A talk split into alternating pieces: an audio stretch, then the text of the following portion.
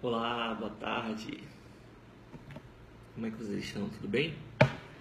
Vamos ver quem aparece agora online. Estamos um dia sem apresentar o programa. Peço desculpa desde já. De repente hoje a gente faz um programa duplo, né? Ah, fala um pouco mais e a gente pode lançar dois programas aí no dia de hoje para pagar a dívida de ontem que a gente não fez. Eu estou só tentando aqui fazer o Facebook entrar online, que ele ainda não entrou, a gente já está online no Instagram. Mas o Facebook ainda está iniciando o vídeo, não sei o que aconteceu aqui. Uh, acho que eu vou iniciar e reiniciar de novo. Iniciando o vídeo. Se caso não saia no Facebook, a gente faz só no Instagram hoje. Bem, gente, uh, Hoje eu vou me propor a falar um tema que possa tocar mais nas pessoas que não sejam da área da música. Tentar fazer uma abordagem e também é, enriquecer aí a questão do, da teoria musical para os músicos. A gente tem um contato técnico com leitura, com partitura, e às vezes a gente acha que a linguagem musical, texto musical, né, a partitura, é uma coisa que nasceu pronta. Né? De repente alguém genial teve uma ideia e inventou a partitura, inventou as notas musicais, inventou as figuras de tempo e tudo que a gente hoje usa para escrever música. Só que aconteceu um processo histórico muito importante, muito longo, muito demorado para a gente ter o que a gente chama hoje e às vezes acontece essa tendência de chamar a a partitura de linguagem universal da música. Isso é até bem delicado de se falar isso, né? Porque o texto escrito, a partitura não é a música, apesar de ser a, a expressão dela escrita. Né? O texto musical, a música é quando ela soa e não quando ela está no papel. Então a gente acaba confundindo, achando que uma linguagem escrita por vários músicos conseguirem decodificá-la ela é, toda a terra em todos os países e ser um elemento de comunicação que, que atinge várias nações, de pessoas que falam línguas diferentes, a gente partir do pressuposto de que essa escrita é uma linguagem universal, talvez seja um pouco fora do foco, né? até porque a gente sabe que as culturas têm expressões musicais diferentes e que a escrita tem que refletir essa expressão musical e às vezes a escrita não dá conta de refletir toda a expressão musical de uma cultura. Um exemplo simples disso é que, por exemplo, tem alguns sistemas que não, que não são ocidentais que têm distâncias de notas menores que um semitom, que no sistema ocidental e afinação temperada é o que a gente tem hoje posto, né? A menor distância entre duas notas no sistema tonal ocidental, é, afinação temperada, a menor distância é o semitom. E é o que a gente admite na escrita tradicional de música. Mas acontece que às vezes é, podem existir notas mais próximas em outros sistemas, de outras culturas, que não têm efetivamente uma maneira de escrever e às vezes aquela escrita não dá conta de toda a realidade musical que é necessária para a gente poder se expressar musicalmente. Então, é, esse assunto, esse ponto é muito importante. Eu queria falar um pouco da questão mais rítmica desse assunto, né? falar um pouco da história da questão rítmica, para nós compreendermos que ah, essa coisa não nasceu pronta, né? tem uma história, é como uma língua que se forma. Se você fala português hoje, você deve saber. Então, as línguas neolatinas que têm influência dos dialetos locais da região, da mistura com o latim, que era uma língua estruturada e que tinha uma gramática estabelecida, com conjugação de verbo. É, você pode ver que existem radicais latinos, radicais gregos, então a gente tem na nossa língua uma construção histórica. Né? E a língua ela, ela expressa a comunicação imediata, né? no caso da língua escrita que a gente fala essa comunicação, e também expressa sentimentos, expressa uma série de questões a música ela também vai ter uma certa forma de comunicação, uma certa forma de expressão, mas essa forma de expressão ela não é uma comunicação imediata, né? Não tem um, um, significado uh, que é claro entre o emissor e o receptor, né? De você é, houveram tentativas, houveram não, houve tentativas, perdão, né? a língua portuguesa está sendo agredida agora houve tentativas é, de se construir na música efeitos que fossem é, comuns, certas emoções ao longo de toda a história da música, que a gente batiza de etos.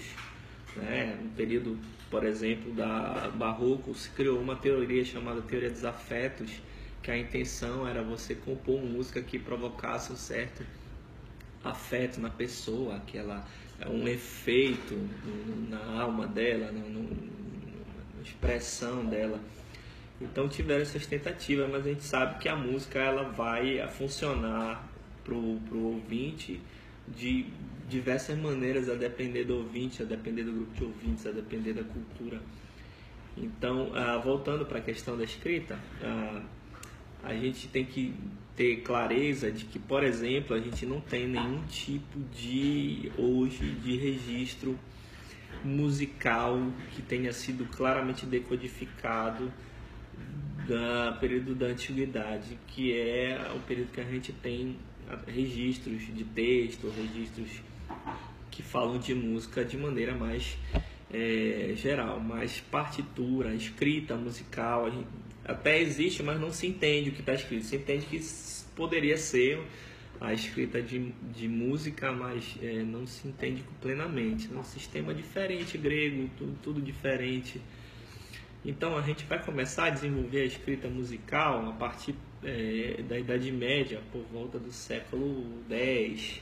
Então você vai ter os primeiros registros é, do canto gregoriano, do canto monódico e não era uma partitura que a gente tem hoje, mas era uma escrita que funcionava, tinha mais uma intenção de construir o contorno da melodia e o ritmo estava ligado mais à arte da retórica. Então, questões que é, fogem um pouco da métrica regular que a gente tem hoje, dos acentos regulares, que é uma coisa que bebe também na atividade clássica, na poesia, nos pés métricos né? Essa questão ela não foi verdade inicialmente na Idade Média é, para a questão musical, porque a questão musical veio diretamente dos textos é, bíblicos, das narrativas bíblicas, e eram textos em prosa. Né? A poesia bíblica está concentrada no livro dos Salmos, e ainda assim é, os acentos permétricos dos Salmos, apesar das traduções, do esforço de se manter, de ter algum tipo de, de poesia, pelo menos no tamanho das frases, na, na quantidade de acentos, ela era mais usada no, da maneira retórica, não de construir acentos regulares, mas de se ter uma intenção do que se quer dizer do texto. Então a música desse período costuma se dizer que ela não tem um acento regular métrico, não tem um pulso, uma cadência regular, que é o que é hoje a gente sente em qualquer música que a gente ouve na rádio. A gente liga na rádio, você vai sentir um pulso regular. Também na música de concerto, você vai sentir um certo é, pulso que vem de dentro da música que é regular. Né? Uma outra questão importante entender é que a música ela não existe como linguagem antes da Renascença, essencialmente instrumental. A música está sempre ligada à palavra, ao texto. E assim sendo, a questão métrica vai ser herdada da poesia, do acento, da métrica regular, que é uma coisa que vai se desenvolver a partir da da Idade Média com a criação, a, o advento da polifonia, que é a necessidade de se cantar várias vozes ao mesmo tempo o mesmo texto, ou eventualmente uma voz entrar em um momento e a outra entrar em outro momento, e se saber o momento exato de entrar. Para isso foi necessário começar a ter uma métrica, um ritmo mais claro e mais quadrado, mais desenhado, e não um ritmo fluido que variava de acordo com o contexto do texto e da intenção retórica que seria que se queria dar a esse texto. Então a questão das figuras vai começar a surgir mesmo na Baixa Idade Média. E tem uma, uma origem direta relacionada com a poesia. A gente pode lembrar da Baixa Idade Média em relação à poesia também, na questão ah, dos, do canto profano desse período, o canto é, dos trovadores que, que faziam cantigas para as amadas e essa questão métrica vai entrar por essa poesia também na música e aos poucos vai se inventar, vai se criar um sistema rítmico com figuras e essas figuras vão representar subdivisões de outras figuras. Você vai agrupar, você vai dividir. Isso tem até muito a ver com a relação com a redescoberta até de Aristóteles da questão da divisão, da, da, da reunião, de conceitos filosóficos que têm a ver com a organização da ciência. Então, você vai começar a desenvolver sistemas métricos com figuras que vão dizer quanto dura um certo tempo, geralmente relativo a outras figuras que agrupam aquele tempo ou que subdividem esse tempo. E a métrica mais comum, a métrica mais exercitada, era uma métrica ternária nesse período. Então você vai ter é, como ponta de lança os metros, é, os pés métricos, os tempos ternários. Né? E isso era até bem claro na Idade Média, divisões ternário e binário, porque o tempo ternário é o tempo que é denotado como tempo perfeito, tem uma relação cosmológica em relação à, à realidade do período, que é uma realidade ligada diretamente à questão religiosa, então puxa da trindade, então os tempos ternários eles representavam, se o binário representava um tempo que incompleto, digamos assim. Então, por exemplo, se vocês verem hoje, pegarem uma partitura, vocês podem fazer essa experiência. E vocês verem na frente da partitura, depois da clave, depois do, dos acidentes, um C, a gente chama de C, né? Aquele C que tem na frente. Aquilo não é um C. Aquilo é um círculo cortado ao meio. E vocês vão ver esse C também com outro corte no meio, representando o segundo corte, o C.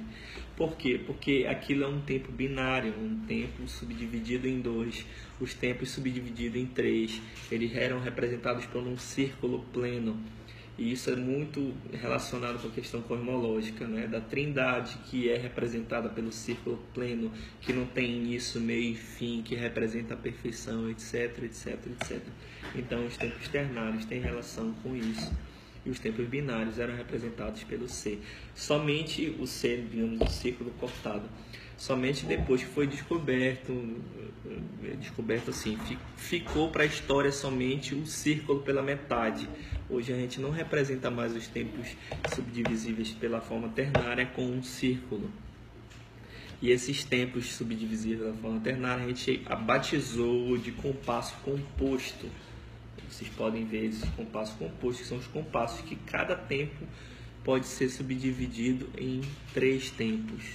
Você vai ter sempre um tempo de três, em confronto com os tempos binários, os tempos que são chamados simples, que são tempos subdivisíveis de dois em dois.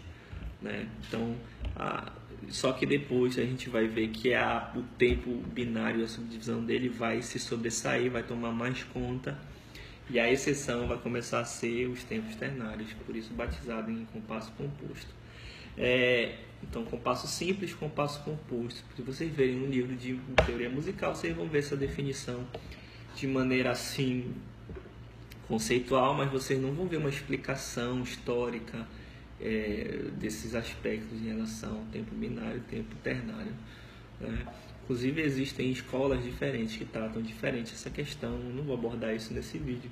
A minha intenção era fazer uma explicação mais da questão rítmica, fazendo esse panorama histórico, expondo que a Idade Média, a questão do ritmo estava ligada à palavra e à retórica, a partir da Baixa Idade Média com a polifonia vão se começar a criar figuras e tempos pré-métricos essas figuras elas vão ter nomes que representam tempo. Hoje não tem muito porque a figura que representa um tempo, um tempo no compasso, a mais conhecida é a semínima. Mas semínima quer dizer semi-mínima, que é metade da mínima. E mínimo é um tempo mínimo, pequeno para a Idade Média. Né? Depois do tempo mínimo, você vai ter um tempo semi-breve, ou seja, um tempo um pouco maior, mas ainda semi-breve. Depois do tempo semi-breve, um tempo um pouco maior que agrupa dois semi-breves, é um tempo breve que também é uma figura que também foi inventada na época, nesse tempo breve. Se eu reunir dois tempos breves, eu vou ter um tempo longo, que a gente chama de longa, que essa figura que existe, mas caiu em desuso porque eram figuras desse período medieval que apresentavam tempos de maior, maior duração. Após a longa, nós vamos ter a máxima. Então, as figuras medievais que nasceram inicialmente foi a máxima, a longa, a breve, a semibreve. Eram essas figuras e elas vão representar ou tempos subdivididos de forma ternária ou binária. Eu poderia ter uma longa e dentro dessa longa duas breves ou três breves, a depender do pé métrico definido, se era um tempo ternário com um círculo ou se era um tempo binário com um círculo cortado. Não sei se deu para vocês entenderem o que eu quis expressar em relação à parte rítmica. É, vamos ficar por aqui. De repente, se esse vídeo passou de 10 minutos, a gente pode continuar ainda hoje, fazer um, uma apresentação dupla para começar o programa de ontem. A gente fica por aqui. Até agora o Facebook não entrou no ar. Eu vou, infelizmente, ter que postar no Facebook esse vídeo que eu estou fazendo aqui no Instagram. Peço já desde desculpa para vocês que ele vai ficar no formato de retrato, como é no GTV, e também no YouTube vai ficar em formato de retrato. Não dá para mudar a disposição do vídeo. Agradeço a presença de todos, mando um abraço forte e até a próxima. Até mais.